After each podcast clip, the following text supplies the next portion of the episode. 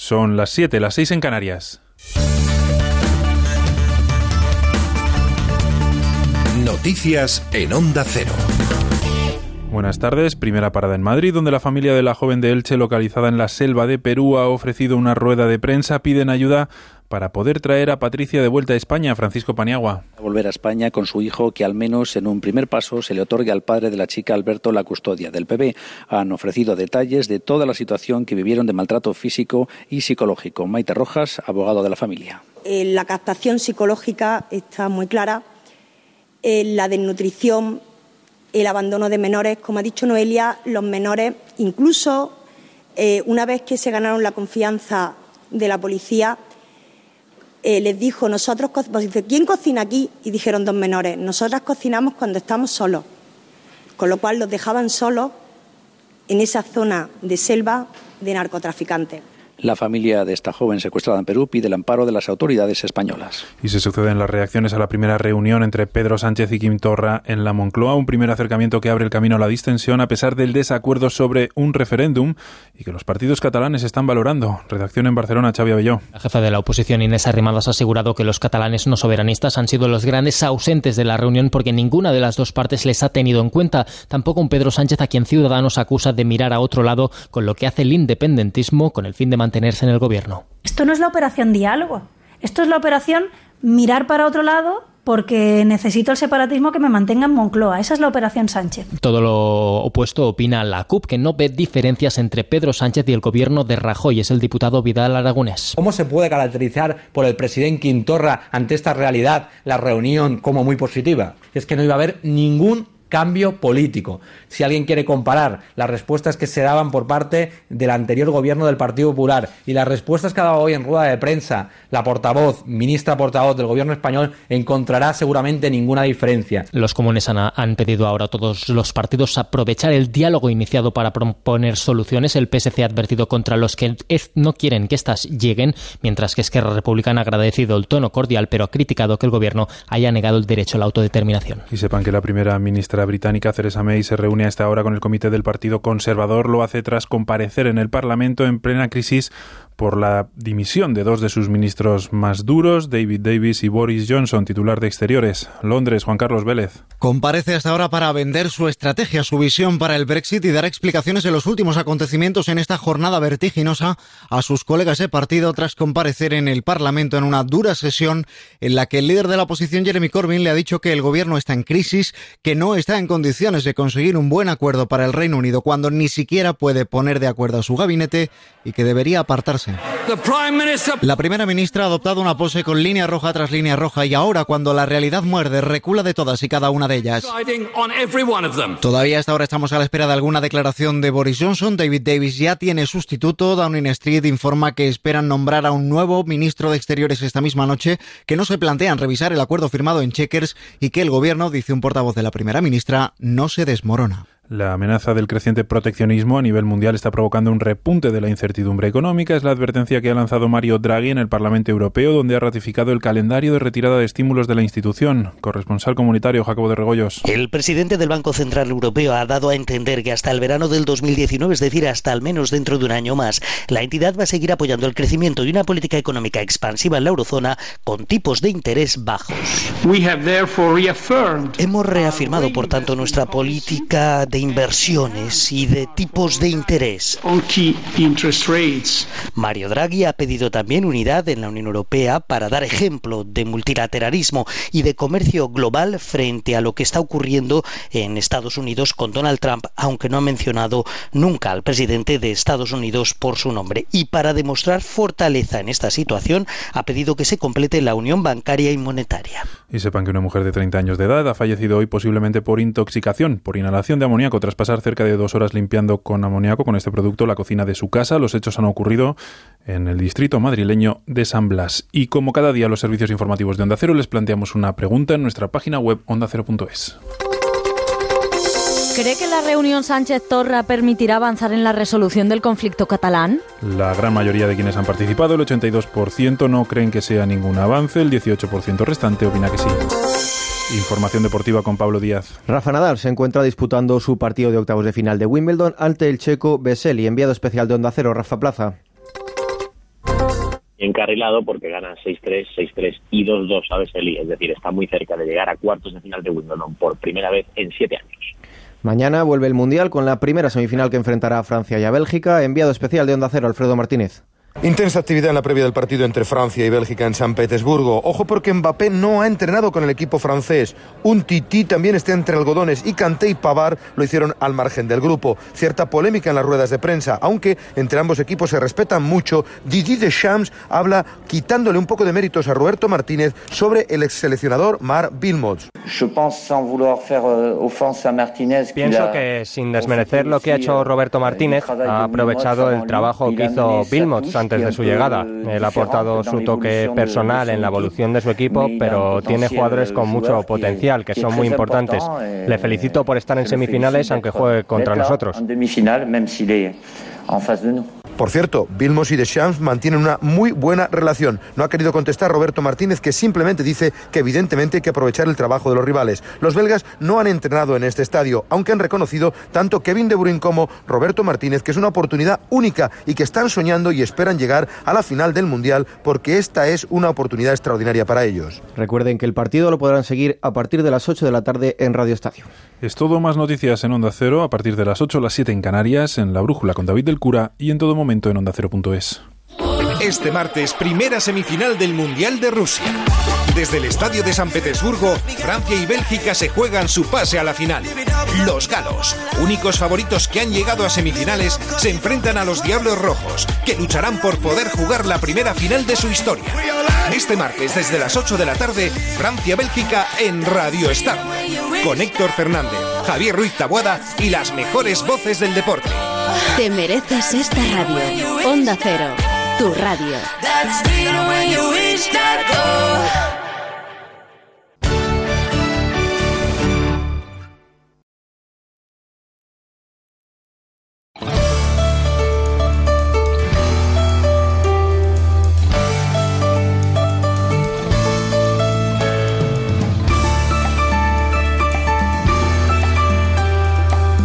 En Onda Cero, aquí en la Onda, Rosana Huiza. Hola amigos, ¿qué tal? Muy buenas tardes y bienvenidos aquí en la Onda. Durante estas próximas tres semanas de julio les voy a acompañar a esta hora de la tarde, encantada de hacerlo, por supuesto, y encantado también el jefe Alberto Granados, que se ha tomado este pequeño descanso, pero que volverá con todos ustedes a partir del 30 de julio. Mientras tanto, vamos a intentar entretenerle. ¿Quiénes? Pues este maravilloso equipo formado por Lorena Pérez Mansillas, eh, también David Peñalba en la realización y nuestros nuevos compañeros que nos van a ayudar durante todo el verano, Vanessa Luzón, Diego Díaz, Chema Gómez y Carolina Fernández.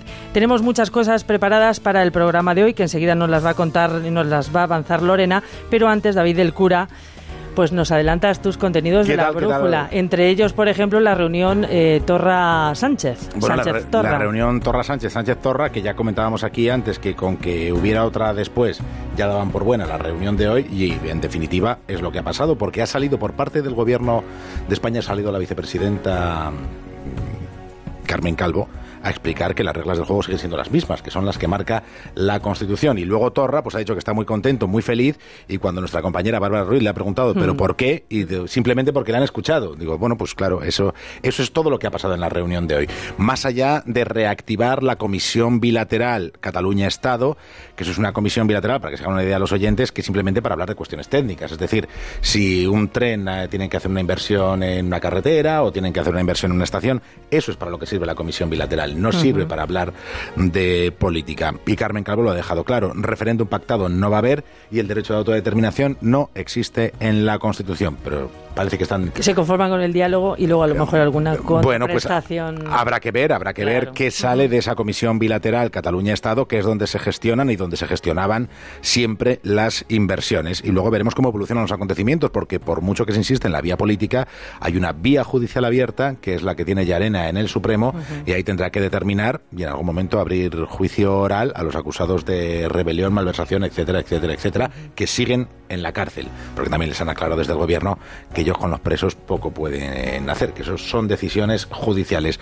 Todo a la espera mm, de también el, debate o no debate en el seno del Partido Popular, debate pedido por Pablo Casado, aceptado por Soledad Sánchez de Santa María, y hoy el comité organizador de este Congreso del Partido Popular, que promete dar eh, algunas alegrías o no, que se va a celebrar el 20 y el 21 de julio, y está en estudio si va a haber o no. No va lo tienen a muy claro, debate. parece. No está nada claro. Así que contaremos todas esas cosas. Contaremos también eh, esa noticia que nos llena de indignación, que es el, el gasto de 15.000 euros con la Agencia Andaluza para la Formación de Desempleados, que se gastaron 15.000 euros en un puticlub en el año 2010 en solo tres horas.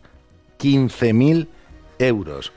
Sea, es una cosa para el escándalo generalizado. Así que estaremos pendientes también del rescate de los niños en Tailandia. También ya van ocho, creo. De la situación. Sí, sí, ocho, quedan Ocho, cuatro. sí. Y el entrenador, que son los últimos que saldrán de esa siniestra cueva donde la operación de rescate pues la vamos siguiendo prácticamente en, al minuto. y en Reino Unido, que creo que ha dimitido Boris También el de Exteriores había dimitido el ministro para el Brexit, también el ministro de Exteriores hoy se suma a las dimisiones y muchos, muchos problemas para la primera ministra que quería llevar un Brexit más o menos tranquilo, pero se lo están poniendo los suyos bastante, bastante difícil. Pues luego nos lo cuentas todo en la Con todo detalle. Y no hemos hecho encuesta todavía. Ya sé Ah, que estás mirando, pero no hemos hecho encuesta todavía. Preguntaremos, yo creo, por Cataluña. A ver si el buen rollo es suficiente para que cambien las cosas. Vale. Chao. Luego te escuchamos. Gracias, David. Hasta luego.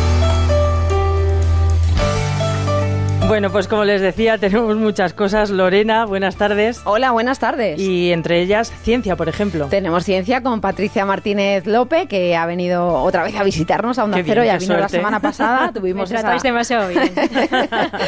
Y también daremos un paseo diferente, en este caso por las plazas de España, con Juan Carlos González de Carpetania Madrid, que, que también nos ha venido a visitar al estudio, como es Él no habitual falla en él nunca. los lunes, que es, un, es un, ya un clásico. En ese paseo por las plazas de España vamos a parar en la de Almagro, que es muy bonita, muy pintoresca, y también vamos a seguir luego de ruta, en este caso por, por el. Camino de Santiago, sí. Eso es. Iba a decir por la ruta del Bacalao, tú, Miguel. Mira cómo tengo yo la cabeza.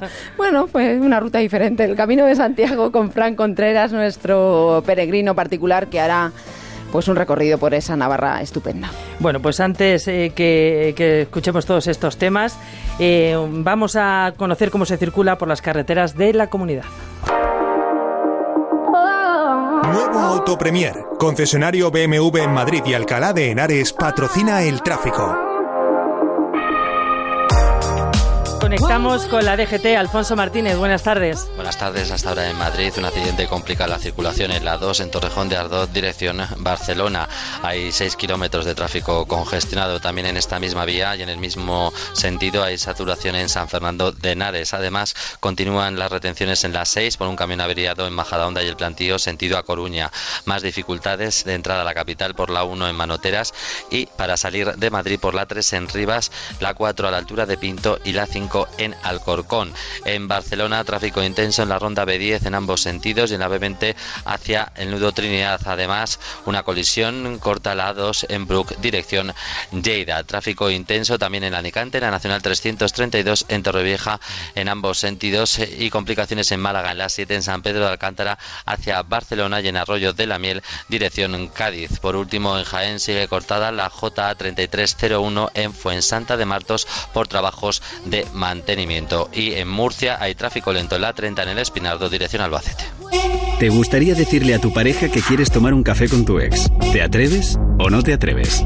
BMW presenta su primer X2. Atrévete a todo. Infórmate en autopremier.bmw.es. Autopremier, tu concesionario BMW en Madrid y Alcalá de Henares. Pues siempre es, eh, después de saber cuál es el estado de las carreteras, miramos hacia el cielo para saber cuál es el tiempo que va a hacer mañana. Le hemos dado vacaciones a nuestra compañera de informativos de Antena 3, Mercedes Martín, para que descanse este mes de julio de nosotros. ¿Verdad, Lorena? Que bastante tiene con la tele. Uy, sí, que está haciendo doblete además la pobre, es. así que... Bueno, le hemos dado descanso y en su lugar nos va a contar el tiempo durante estos días nuestra nueva compañera Carolina Fernández. Carolina, buenas tardes. Buenas tardes. a Bueno, todos. cuéntanos qué va a hacer mañana. Pues bien, mañana se espera un tiempo prácticamente igual al de hoy. Será un tiempo estable, con cielos despejados y sin nubes, salvo la zona norte peninsular, que, atención, puede ir acompañada de algunas tormentas, sobre todo en las zonas de montaña. Aún así, del calor no nos vamos a librar y mucho menos en el sur de Cataluña, porque allí pueden llega- llegar a superar los 36 grados. Y también van a pasar bastante calor en la zona del Guadalquivir, el Tajo y en el sur de las Canarias. Y en el resto de España, pues las máximas suben solo un poquito, menos en el norte de Galicia, donde, por suerte para los gallegos, las temperaturas van a bajar. Eso sí, no van a tener tanta suerte los toledanos porque van a llegar a los 37 grados, así que mejor que preparen el bikini, no sin antes que saque las chaquetitas el león, porque allí la mínima será de 11 grados. Que tú eres de las mías, por lo que deduzco que te gusta el fresquito y odias el calor. Yo sí, porque yo soy, muy, yo soy muy calurosa y en el poco que hace calor me agobio tanto que yo, yo iría en bikini por la calle, pero no me dejan. No, no bueno, mejor no. Bueno, muchas gracias, Carolina. Gracias a ti.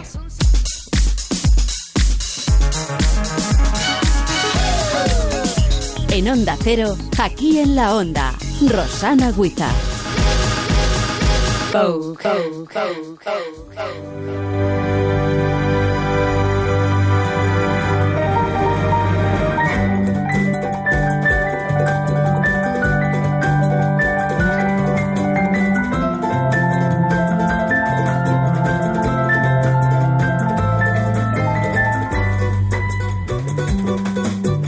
Bueno, pues como todos los lunes tenemos nuestra sección de ciencia.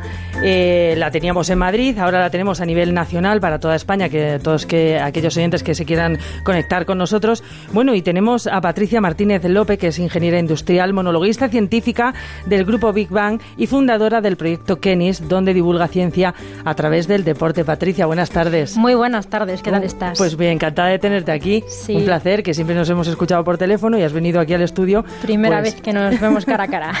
Es maravilloso. Bueno, Sí. eh, nos vamos con las noticias científicas porque esta semana, hasta el miércoles, vamos a poder disfrutar de la Mercedes-Benz Fashion Week en Madrid. Cuéntanos qué tiene que ver esto con la ciencia. Pues mira, la ciencia y la tecnología es que llega hasta la industria de la moda y para ponernos al día de todo ello conectamos con la mejor embajadora de la moda en Madrid, Carolina Marimón, que es estilista de grandes marcas, revistas y celebridades que ha estado hoy en la pasarela de IFEMA. Eh, buenas tardes, Carolina. Hola Patricia, buenas tardes. ¿Qué tal? ¿Cómo estás? ¿Qué tal? Bueno, cuéntanos, ¿qué avances de la ciencia se han incorporado a la moda? Pues mira, ahora mismo podemos ver dos claras tendencias, no solamente en la pasarela, sino también a pie de calle, como es la moda sostenible y la innovación en los tejidos. Eh, La moda sostenible la podemos ver a través de una filosofía denominada slow fashion, que, que cada vez se está extendiendo más y más con el objetivo de cuidar cada vez más el medio ambiente. Consumir de manera razonable, consumir menos invirtiendo en aquellas prendas de mejor calidad que además están hechas de tejidos reciclados. O sea que lo- Y- el slow fashion tiene que ver con el reciclaje de tejidos. Esto que habíamos escuchado tantas veces. O sea que hay tecnología en el slow fashion. Totalmente. Hay detrás un, eh, hay muchísimo estudio y, y además lo que lo que se lo que se hace es eh, optimizar los tejidos que, que ya se han utilizado, eh, incluso incorporarlos en, en- en nuevas prendas eh, con, con nuevos avances, con o sea, mucho- de mejor calidad incluso, basándonos en, en tejidos ya ya ya, están- que ya estaban hechos. Ajá. Optimizando, optimizando las fibras que, que ya teníamos. Eh, Supongo, eh, Carolina, que hay muchísimos avances en, en- en cuanto a tejidos, eh, pero ¿hay prendas que ya utilizamos y que tienen algún avance que no sabíamos?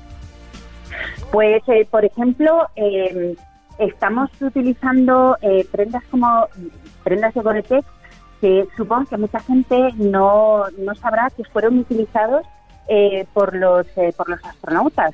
Eh, lo- El Gore-Tex fue el material que se utilizó para confeccionar los trajes que llevaron eh, los astronautas que fueron en la nave del Columbia en 1981. Y, y hoy en día eh, las prendas de Gore-Tex se, se utilizan desde hace tiempo para, para todo lo que es eh, la equipación de, de montaña y de muchísimos deportes. Claro, porque es impermeable, transpirable, claro, es un tejido con muchas opciones. Y, y para elaborar también estos tejidos, ¿hay, hay alguna técnica de, de, de patronaje, de impresión o algo que, que haya eh, renovado la forma de hacer costura? Sí, eh, la impresión 3D es algo en lo que se está invirtiendo muchísima investigación porque a día de hoy es súper costoso desarrollarlo.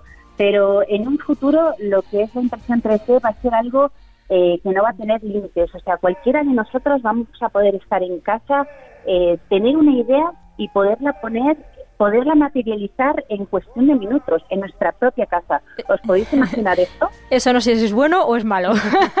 Eso es buenísimo porque fíjate que a día de hoy, si tú, cualquier diseñador, yo misma cuando, cuando este, estudiaba, eh, siempre me habían dicho que si queríamos poner algo en marcha tenía que basarse sobre un patrón, o sea que no podías hacer cualquier cosa. y, en un futuro no muy lejano, ya con las pruebas que están haciendo, eh, vamos a poder dejar eh, volar la imaginación, o sea, vamos a poder materializar lo que queramos a través de una impresión 3D. No solamente ropa, sino también eh, complementos e incluso calzado se está haciendo. Hablando de calzado, Carolina, creo que ya lo de escaparse a por tabaco está un poco difícil porque ya hay prendas, ya hay calzado con GPS, ¿no? Se, con, no solamente prendas, sino también eh, sí, calzado que, que te guía. Pues imagínate, por ejemplo, ahora cada vez que hay más gente que, que somos ciclistas, y yo me incluyo, ya hay, ya hay calzado con dispositivo GPS que te va indicando por, un, por una serie de vibraciones eh, cuándo tienes que tirar a la derecha, cuándo tienes que, tirar a la izquierda. Va a ser imposible perderse, imposible decir eso de me voy para, para coger tabaco y ya vuelvo. tienen no, no, no, es que es una maravilla. O sea, en un futuro próximo, Internet, o sea, lo vamos a llevar... Al alcance de tus eh, zapatos. Muy eh, totalmente. Muy buenas tardes. Muchas gracias, eh, Carolina. Gracias, Madrid Shopper. bueno, buenas tardes. Bueno, ya hemos visto que la, la ciencia llega a todos los rincones, a la moda, a la salud. Hay algo que hace unos años parecía imposible, eh, Rosana, Lorena, eh, pero hoy estamos a un paso más de conseguirlo. Mira, la cura contra el SIDA. Una vacuna contra varias cepas de VIH resultó efectiva en dos tercios de los monoresus en los que se ha probado recientemente y ahora se ha testado en 393 personas sanas de Estados Unidos, Tailandia y África, con resultados muy prometedores. Anteriores intentos de esta vacuna se habían limitado a otras zonas geográficas determinadas. Lo novedoso es que ahora eh, funciona en varias zonas geográficas y eh, con una amplia diversidad de cepas de virus que anteriormente habían hecho fallar otras vacunas. Sin embargo, los resultados de este ensayo han funcionado eh, en humanos de distintas regiones y distintas cepas de virus. Una noticia buenísima. Y supongo que esto es un gran avance porque siempre estas cosas se, mm. experimentan en animales, pero al, dar el paso al humano, ¿no? Y está mucho más cerca, ¿no? De conseguirlo. Evidentemente, es que es, un, es muy arriesgado inocular este virus eh, en humanos, donde tu sistema inmunitario, pues eh, lo que todos conocemos, no, no reacciona y no puede curarlo. Pues mira, en todas las personas en las que se inoculó esta combinación de cepas de virus que estaban tan debilitadas que resultaban inofensivas, su cuerpo reaccionó, el sistema inmunitario lo detectó eh, y respondió ante una posible infección de, ah, de, este virus de la inmunodeficiencia. Tan solo cinco de estas personas reportaron efectos secundarios como mareos, diarrea o dolor. Un resultado estupendo. Aún así, los, los eh, expertos se mantienen cautos. Eh, que haya inducido una respuesta inmune específica, aunque haya sido fuerte y sostenida, no significa que esta vacuna proteja a todos los humanos contra, toda la, contra la infección del VIH de forma generalizada. Insisten en la importancia, evidentemente, de evitar el contagio como pues, la protección durante las relaciones. Y es que cada año se contagian 1,8 millones de personas. En la siguiente fase de este estudio se vacunarán 2.600 mujeres en Sudáfrica que están en riesgo de eh, contraer el VIH. Desde que se diagnosticó por primera vez en los años 80 el SIDA, ha causado la muerte a 35 millones de personas. Hoy, 37 millones viven con el VIH, según la Organización Mundial de la Salud. Esta noticia es... La verdad es que muy esperanzadora. sí, sí, Pues si te parece, Patricia, acabamos con una buena noticia, esta vez para los usuarios de Wikipedia. Resúmenoslo en dos minutitos. Pues mira, eh, la Eurocámara ha rechazado iniciar las negociaciones de la reforma de la ley europea del copyright, que sabéis que Wikipedia se estaba manifestando contra ello.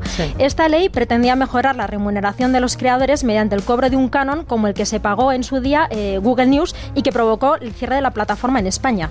Además, requería un filtrado automático mediante logaritmos de todo el contenido que se subiera a Internet. Esto es que, por ejemplo, tú estás en un concierto, grabas el concierto que tiene copyright y lo quieres subir a redes sociales, pues te lo bloquearía. O un meme cómico con unas imágenes que tienen copyright, pues tampoco podrías eh, subirlo porque aunque los memes están protegidos con el derecho a la pared en España, que en España somos muy de chiste, pero con esta tecnología un algoritmo no puede detectar lo que es broma, lo que es parodia, no. Entonces, eh, pues mm, afortunadamente se ha parado esta reforma de ley. Eh, además de ser rechazado por Wikipedia, eh, los mismísimos creadores de Internet, de académicos y organizaciones de los derechos humanos, de la libertad de prensa, de investigación, también estaban en contra de que se pusiera en práctica ya así tan, tan rápidamente. Eh, de momento seguiremos como hasta ahora. en lugar de implantar un filtro previo de detección de copyright, será un juez quien interprete si hay violación de la propiedad intelectual o no ante una denuncia del propietario de contenidos. Es decir, los jueces pueden estar tranquilos, eh, no les falta el trabajo, la inteligencia artificial no se lo, no se lo puede quitar el día que los robots dominen el sarcasmo será el principio de la apocalipsis. ¿Os, imagináis un club de la comedia con robots? Lo he dicho, el apocalipsis. Total, total. Bueno, tengo que decirte que publiqué un vídeo del concierto de Bruno Mars en Instagram y me lo bloquearon. Y te lo bloquearon, madre mía. Un, vídeo cortito. A mí en el Facebook me, hizo así también la pirula, pero me la salté. Ah, un saludito a Facebook. un saludo a Facebook. Bueno, Patricia, pues muchísimas gracias, Patricia Martínez López, por haber venido hasta aquí. Eh, te esperamos el próximo lunes y, Perfecto. y nos escuchamos. Muy bien, muchas gracias. Buenas tardes. Seguimos aquí en la onda con Rosana Huiza.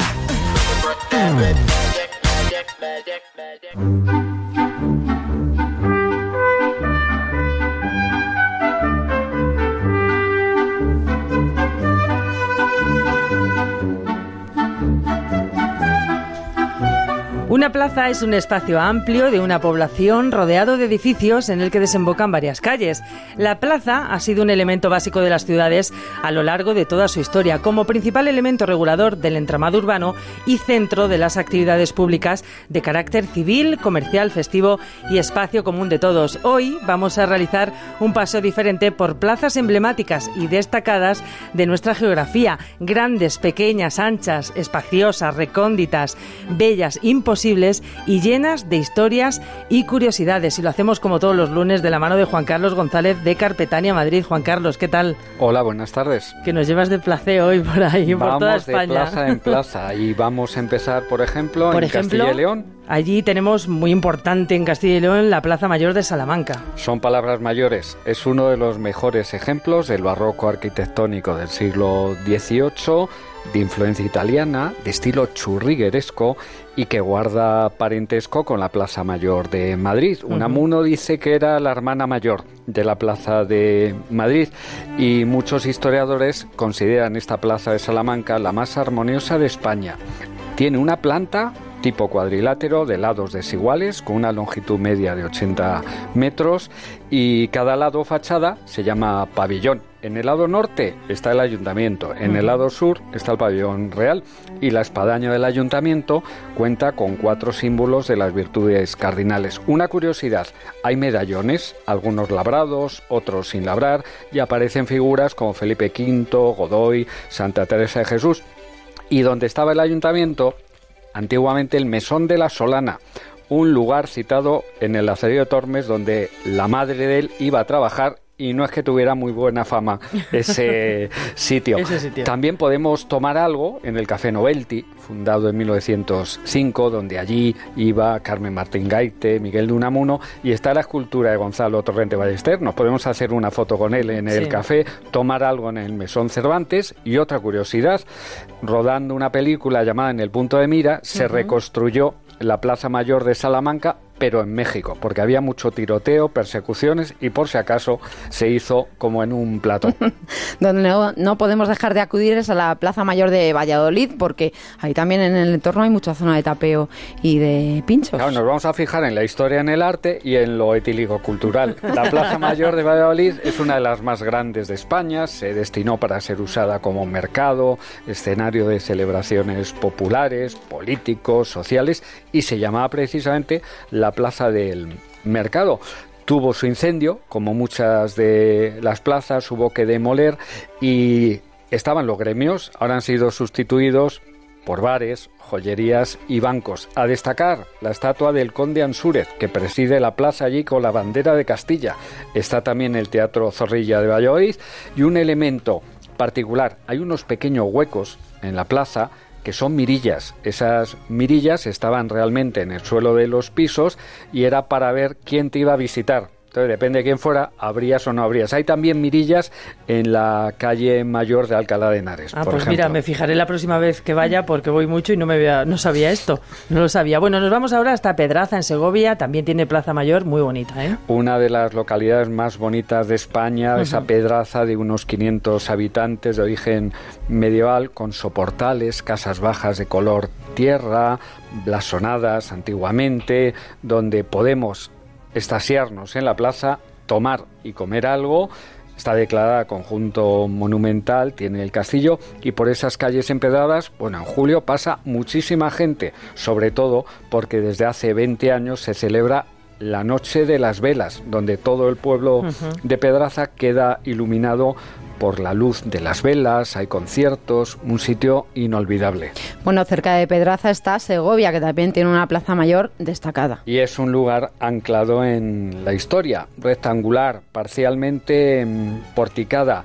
Es una plaza que tiene los restos de un castillo, elementos antiguos y hay un sitio que yo el verano pasado me senté, había un señor al lado y empezamos a hablar, a hablar y le llaman el pollo de la paciencia. Pues cuando alguien no tiene nada que hacer, se sienta ahí en la plaza, ve pasar el mundo y al lado además tenemos pastelerías y obradores. Entonces se ve pasar mejor el mundo con un bollo o algo dulce y nos podemos mirar y mirar alrededor de esta plaza de España de Sepúlveda. No, otra importante que hay en, Se- en Segovia es la de Azoguejo.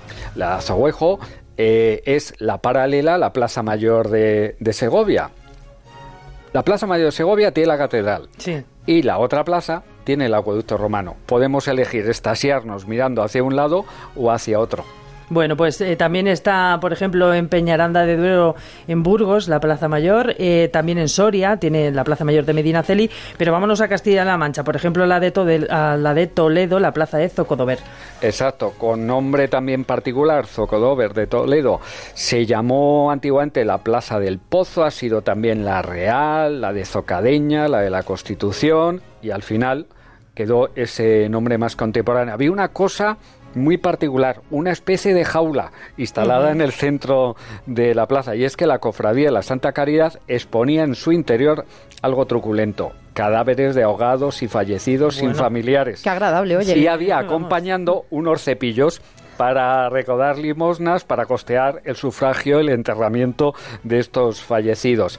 También se celebraron ejecuciones públicas, porque hemos visto la parte lúdica, pero también pensemos que en las plazas o ha habido picotas o ha habido ejecuciones, la última en el siglo XIX. Y otro elemento particular y también algo morboso, el arco de la sangre. Cuando en- llega la Semana Santa hay un Cristo justo expuesto en la plaza principal de Toledo. Fíjate que me he pegado el fin de semana en Extremadura y no he ido a la Plaza Mayor de Trujillo, así que cuéntame que me he perdido. Pues, hay que volver por allí porque es una plaza donde parece que no transcurre el tiempo. Y además tienes en el centro la estatua ecuestre de Francisco Pizarro, la hermosa iglesia de Santa María, la de San Martín, el Palacio de la Conquista y la Casa de las Cadenas. Y lo puedes acompañar con algo potente, jabalí al chocolate. ¡Oh, qué rico! Una de las especialidades de allí. O mencionamos también la Plaza Alta de, De Badajoz. que tiene elementos exóticos.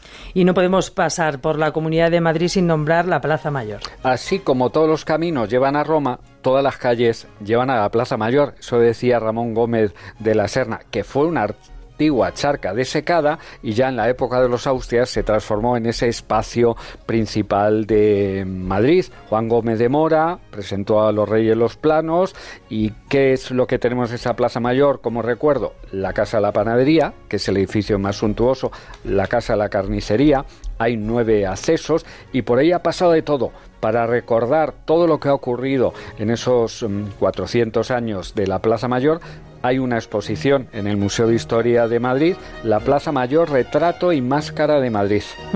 Bueno, Madrid tiene muchísimas plazas, por ejemplo, la del 2 de mayo, la de Santa Ana, la haremos luego en otro recorrido, en la Plaza de Oriente, en la comunidad, por ejemplo, la de Chinchón, importantísima, pero no nos podemos ir, eh, Juan Carlos, sin nombrar alguna de Andalucía, en Sevilla, por ejemplo. Una de las joyas de la arquitectura regionalista del neorrenacimiento andaluz, la Plaza de España de Sevilla.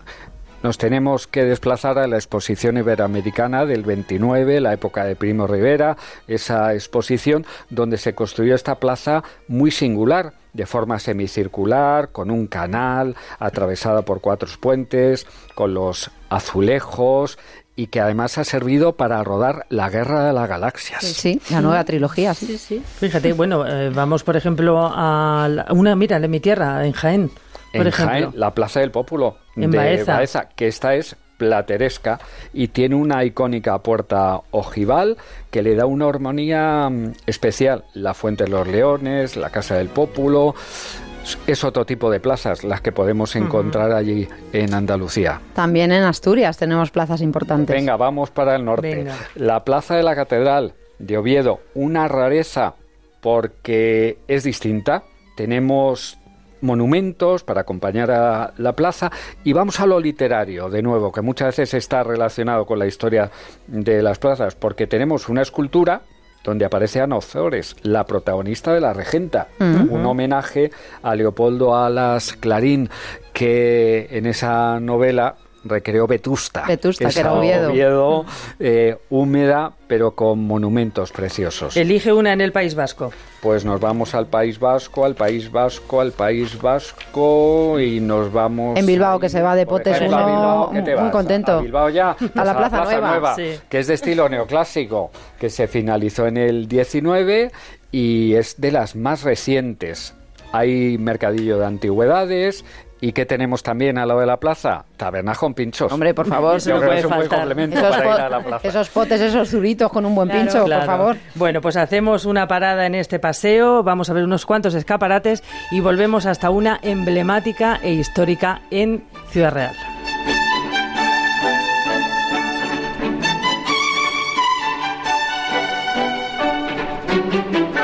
Seguimos aquí en la onda con Rosana Huiza. Atención, si eres un afectado por el Banco Popular, lo has perdido todo menos tu derecho a reclamar. La investigación judicial está en marcha. No te quedes fuera y únete a los afectados defendidos por Bufete Rosales. Sin cuota de entrada ni provisión de fondos. Lucha por lo que es tuyo. bufeterosales.es o 91550 1515. ¿Te imaginas trabajando en las Cortes Generales o en la Universidad Complutense? Desde graduado en eso puedes optar a las 113 plazas libres convocadas. También cientos de plazas libres en hospitales, centros de salud y Comunidad de Madrid. Llama a Adams Formación y te ayudarán a conseguirlo. 902-333-543 y adams.es. ¿Necesita conocer el valor oficial de su casa, finca, empresa o negocio? TIRSA, Sociedad de Tasaciones homologada por el Banco de España, especialistas en tasaciones de ámbito nacional. TIRSA. Llámenos al 91 540 0633 o visítenos en Jorge Juan 45. Presupuesto sin compromiso. Si ya no escuchas música en un radiocassette ni usas carrete en tu cámara de fotos, ¿por qué sigues comprando la moneda extranjera como siempre? Con Global Exchange puedes pedir tu moneda extranjera por internet en globalexchange.es o en el teléfono gratuito 900-855-550 y recibirla cómodamente en tu domicilio. Global Exchange, patrocinador del acontecimiento octavo centenario de la Universidad de Salamanca. ¿En serio? ¿Las 5 de la mañana? Vamos, vamos, que ya solo quedan 500 unidades del Ford Focus actual totalmente equipado por 14.990 euros. Con motor EcoBoost, navegador, total conectividad y mucho más. Vamos al concesionario ya, que es un Ford Focus por 14.990 euros. Financiando con FC Bank hasta fin de existencias. Condiciones en Ford.es. Escuchad nuestras palabras, sed testigos de nuestro juramento. Las humedades se avecinan, ahora empieza nuestra guardia. No descansaremos, siempre ayudaremos a los que lo necesiten. Somos la espada en la oscuridad, somos los vigilantes de las humedades. Somos Murprotec. Llama al 930 1130 o entra en murprotec.es. ¿Te imaginas trabajando en las Cortes Generales o en la Universidad Complutense? Desde graduado en eso puedes optar a las 113 plazas libres convocadas. También cientos de plazas libres en hospitales, centros de salud y Comunidad de Madrid. Llama a Adams Formación y te ayudarán a conseguirlo. 902-333-543 y adams.es. En la red de concesionarios Jaguar Land Rover hemos tomado una decisión. Liquidar todos nuestros vehículos kilómetro cero antes del 31 de julio. Y lo hacemos, además, con condiciones especiales. Así te lo contamos. Directo, sin música. Tal cual. Ah, y ven pronto. porque no van a durar mucho. Descúbralo en Bruselas Motor, calle San Romualdo 15, Madrid. Teléfono 91 327 39 39. Couzapin, dedicados a enaltecer la calidad del producto de Asturias. Sidra, cabrales, faves de cultivo propio y el mejor rape al horno de Madrid. Calle Menorca 35, restaurante couzapin.com.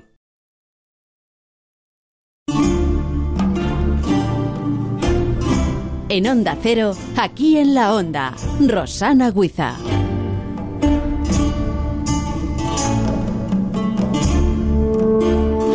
Pues como les decía, nos vamos a hacer esa parada en este paseo por las plazas españolas y nos vamos hasta Almagro, situado en Ciudad Real.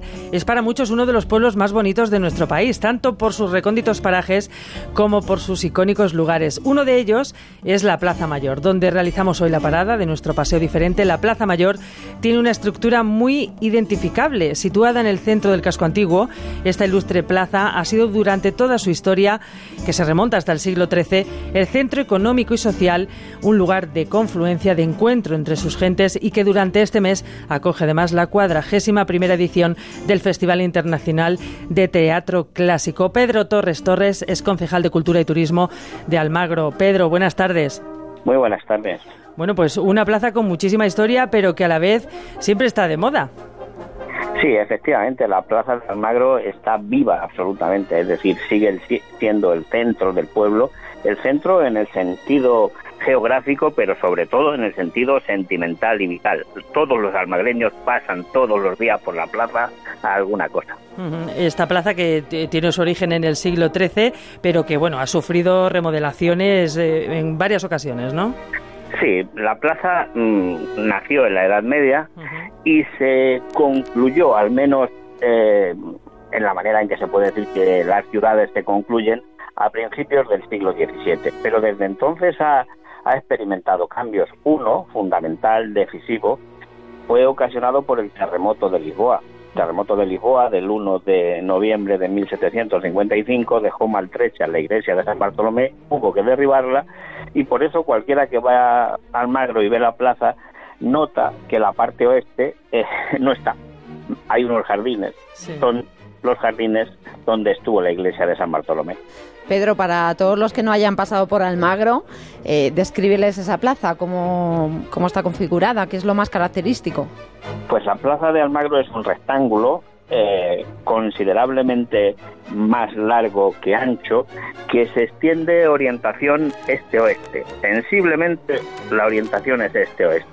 En el lado este está el ayuntamiento, en el lado oeste estaba la iglesia de San Bartolomé, ahora hay unos jardines con una estatua dedicada a Diego de Almagro, uno de los almagreños más ilustres de la historia, y en los lados norte y sur hay eh, viviendas que se sustentan sobre galerías porticadas, es decir, hay unos soportales de columnas toscanas que sostienen encima dos galerías, dos galerías en las que hay viviendas. Galerías acristaladas. Las galerías están acristaladas. Ese es un, rasgo que diferencia a la Plaza de Almagro de otras plazas manchegas. la, Plaza de Almagro estructuralmente es como otras tantas plazas manchegas, como la de San Carlos del Valle, como la de Tembleque, por ejemplo, pero se diferencia de ellas en que en algún momento del siglo XIX las galerías se privatizaron, se acristalaron y entonces le dan a, la Plaza de Almagro un aire exótico que algunos erróneamente han confundido pues con un aire nórdico traído por los zúcares o cosas así. No es cierto. es simplemente Bueno, Pedro, Almagro es un referente cultural gracias a ese Festival Internacional de Teatro Clásico que ya está en marcha desde el 5 de julio, que dura hasta finales de este mes y que es inevitable hablar de Almagro y no hablar del Corral de Comedias. Efectivamente, en la plaza está el Corral de Comedias. El Corral de Comedias es ahora mismo el edificio más importante de Almagro, el edificio que identifica a Almagro y con el que los almagreños se identifican, porque tiene para los almagreños un, valor sentimental y simbólico importantísimo. Pero a nosotros nos gusta decir que no solo a los almagreños, sino a todos los hispanohablantes, porque el, el Corral de Comedias es el único corral que se conserva intacto y en uso de los muchísimos que hubo en todo el mundo hispánico en el siglo XVII. En ese sentido tiene un valor simbólico primordial porque porque es la reliquia viva de la pasión que los españoles de los dos mundos, los españoles de España y los españoles de América, sintieron por el teatro en el siglo XVII.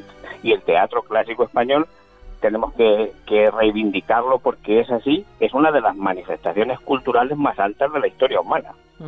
Bueno, pues ya saben todos nuestros oyentes que si no quieren perderse este festival maravilloso que lleva tantísima trayectoria y con tanta historia este pueblo, esta ciudad, Almagro, en Ciudad Real, con tanta historia, pues eh, creo que tiene una página web donde pueden informarse de todo de todo este festival, ¿verdad? Almagro.es, Festival, de Almagro.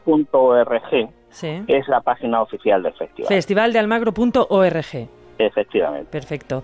Pues muchísimas gracias, Pedro Torres, eh, concejal de Cultura y Turismo de Almagro, por habernos dedicado este ratito y habernos descubierto un poquito más a los oyentes esta ciudad maravillosa de Almagro. Un placer, muchísimas gracias. Gracias.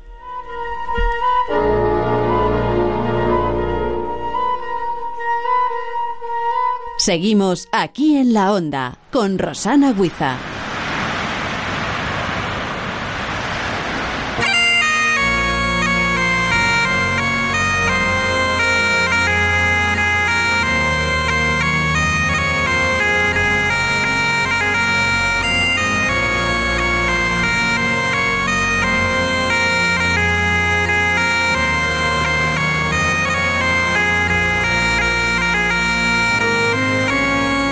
Semana pasada estrenamos sección en Aquí en la Onda, Diario de un Peregrino, de la mano de Fran Contreras, autor del libro Guía Mágica del Camino de Santiago.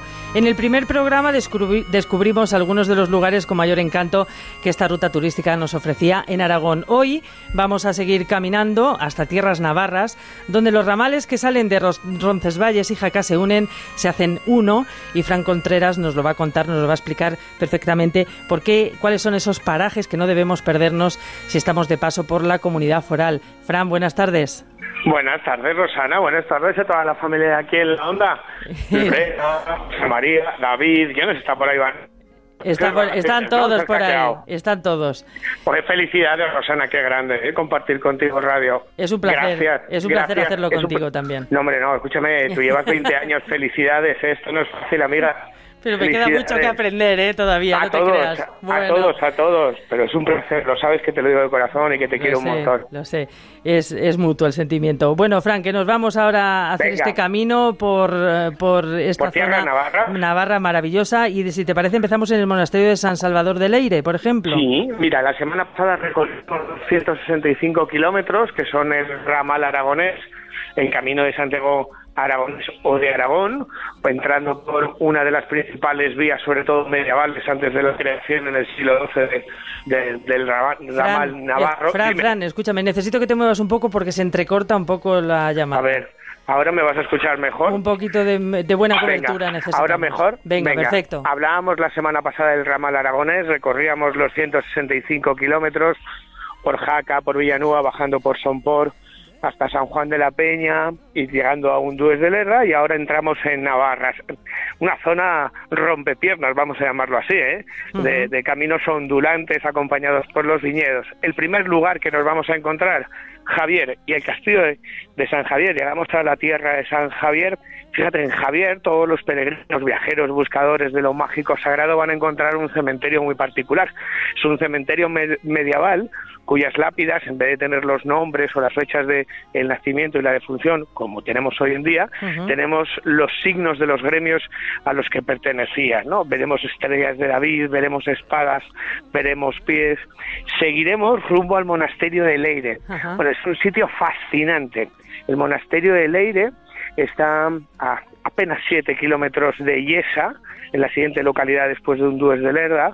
Es un monasterio, la primera referencia que hay de peregrinos aparece ahí en el siglo VIII. Ahí hay una cripta fascinante que las columnas parecen hacer acupuntura con la tierra, se introducen en, en, en la tierra. Allí los monjes todavía cantan o rezan con cantos gregorianos. Es un lugar, antiguamente era eh, albergue de peregrinos, hoy ya no lo es, desgraciadamente. Yo me he podido quedar a dormir con ellos y convivir con ellos en tres de los seis caminos que he hecho. Y tiene que ser una experiencia maravillosa esa. Alucinante, mm. es como si se parara el tiempo. Además, uno de los milagros más populares del Camino de Santiago ocurre allí, es el del milagro del obispo Vidila, un monje que se fue a meditar a una fuente que se puede visitar y por espacio de 300 años desapareció. Volvió al monasterio como si nada hubiese ocurrido para él y así queda registrado en, la biblioteca en los manuscritos, ¿no? La aparición, un tiempo perdido que llamarían los buscadores de misterios hoy en día, ¿no?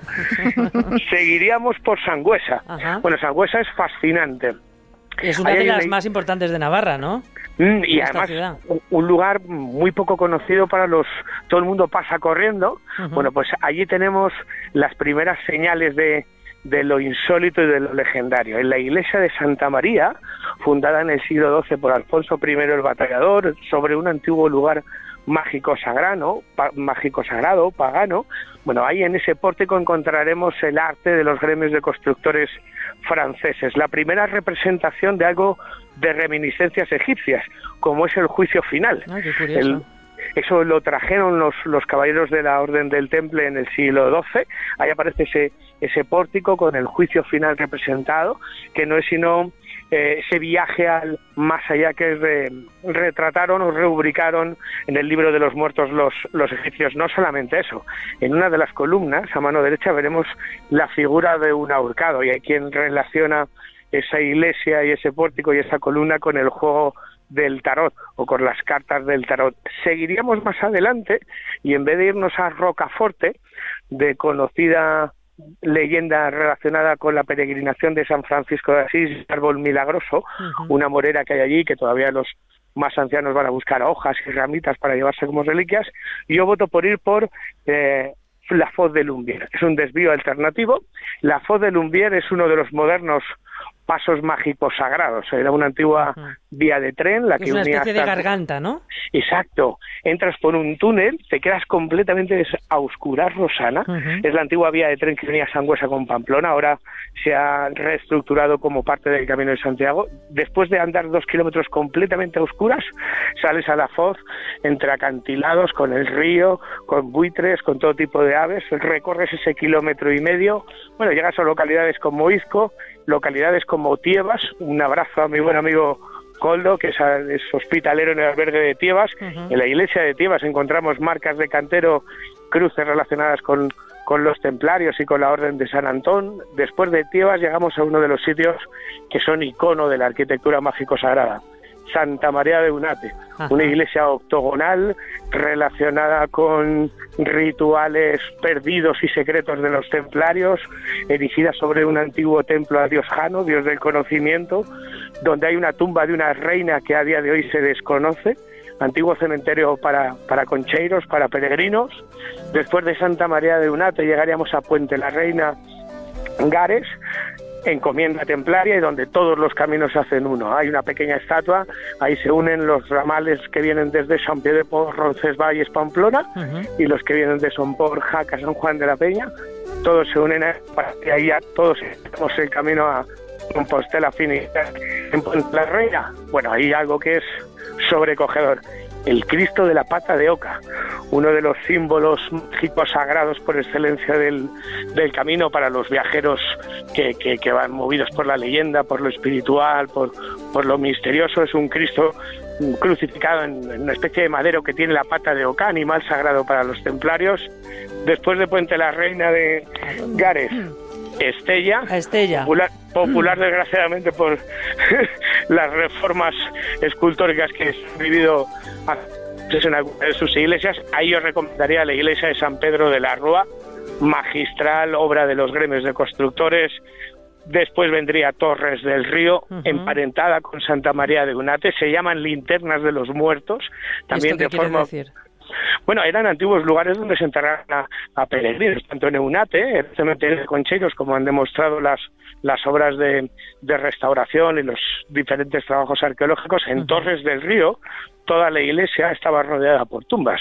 Son lugares donde de alguna forma muchos concheros eran enterrados porque no había cementerios cementerios al uso. Y después de Torres del Río, bueno, pues llega Viana Eso, estamos a puertas de La Rioja y en Viana, tierra de brujas.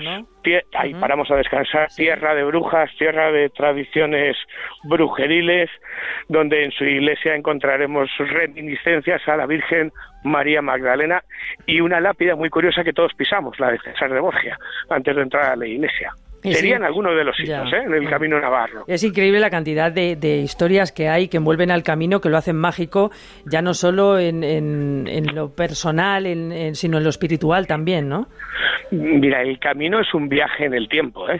Y es un viaje en el tiempo en el que cada uno va a ir con el propósito que quiera, que quiera tener. Unos irán por el, con un propósito gastronómico, otros deportivo, otros ociosos, otros cultural, otros religioso o espiritual. Lo que es cierto es que a nadie deja indiferente Rosana. Es decir, yo no conozco a nadie que te diga he viajado al camino.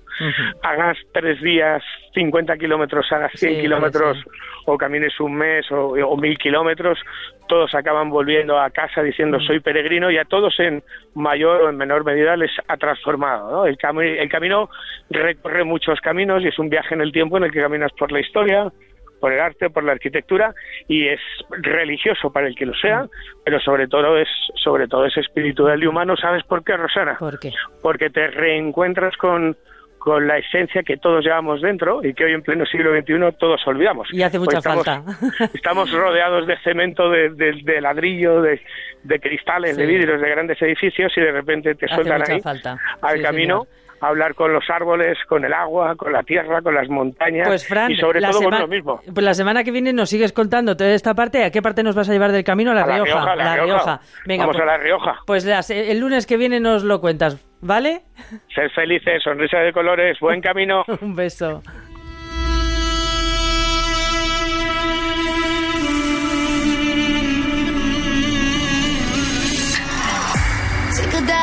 into my eyes. Yeah, the eyes of the lioness. Feel the power, they lie. Mm. A little look, a little touch. You know the power of silence. Yeah, keep it up, keep it up. Pues después de este viaje espiritual con Frank Contreras, ponemos los pies en la tierra con esta canción. Lorena, que despedimos el programa ya. Eh, volvemos mañana, martes. ¿Qué tenemos mañana? Arqueología sin Carlos León, porque le hemos dado vacaciones. Muchas vacaciones se está tomando todo el mundo, ¿eh? Nosotros, que él está ejerciendo de lo suyo Paraguay, el pobre. Vamos a estar también bien acompañados por Alberto Montejo, el director del conjunto arqueológico de Medina Zahara, Patrimonio Mundial de la UNESCO. No confundir con el grupo de rock, por favor.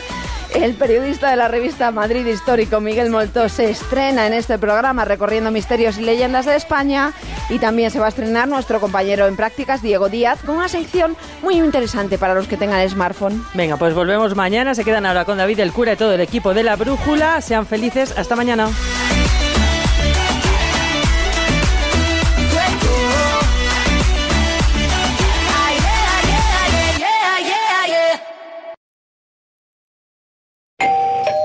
Atención, si eres un afectado por el Banco Popular, lo has perdido todo menos tu derecho a reclamar. La investigación judicial está en marcha. No te quedes fuera y únete a los afectados defendidos por Bufete Rosales. Sin cuota de entrada ni provisión de fondos. Lucha por lo que es tuyo. bufeterosales.es o 91550 1515.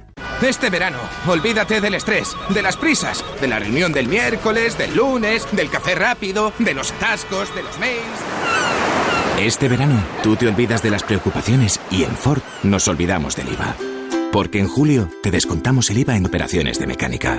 Consulta condiciones en Ford.es o llamando gratis al 980 70 90. Ford, la increíble sensación de despreocuparse. Gilmar presenta Ferraz 41, edificio emblemático situado en pleno eje de Rosales, junto al Parque del Oeste. Exclusivas viviendas de dos y tres dormitorios con piscina, gimnasio y zona wellness, home cinema, bodega, sala gourmet y todo lujo de detalles. Ferraz 41. Infórmese en el 91 209 3280. Gilmar, de toda la vida, un lujo. ¿Te quedaste sin coche en la Feria de Ocasión Plus? No te preocupes. Ampliamos la Feria del Coche de Ocasión 7 días más hasta el 11 de julio.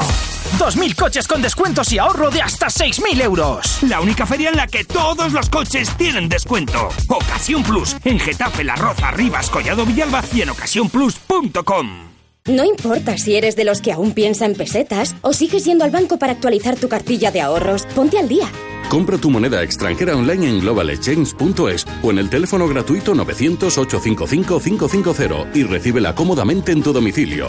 Global Exchange, patrocinador del acontecimiento octavo centenario de la Universidad de Salamanca. Ven a las rebajas de Muebles Adama. Con descuentos del 30 al 50% en muebles, en sofás y en una amplia gama de dormitorios y colchones. Transporte y montaje gratuitos y la mejor financiación, 24 meses sin intereses. Aprovecha las rebajas de Muebles Adama. Ven a la calle General Ricardo 190 o entra en mueblesadama.com. Desde el 25 de mayo es de aplicación directa el nuevo Reglamento General de Protección de Datos. Grupo Adaptalia, despacho especializado en esta normativa, puede ayudarle si su empresa todavía no se ha adaptado, si necesita verificar su correcto cumplimiento o contratar un DPO. Infórmate en el 926 40 99 o visita grupoadaptalia.es. Grupo Adaptalia, despacho de confianza. ¿Te quedaste sin coche en la Feria de Ocasión Plus? No te preocupes. Ampliamos la Feria del Coche de Ocasión 7 días más hasta el 11 de julio. 2.000 coches con descuentos y ahorro de hasta 6.000 euros. La única feria en la que todos los coches tienen descuento. Ocasión Plus. En Getafe, La Roza, Rivas, Collado Villalba y en ocasiónplus.com.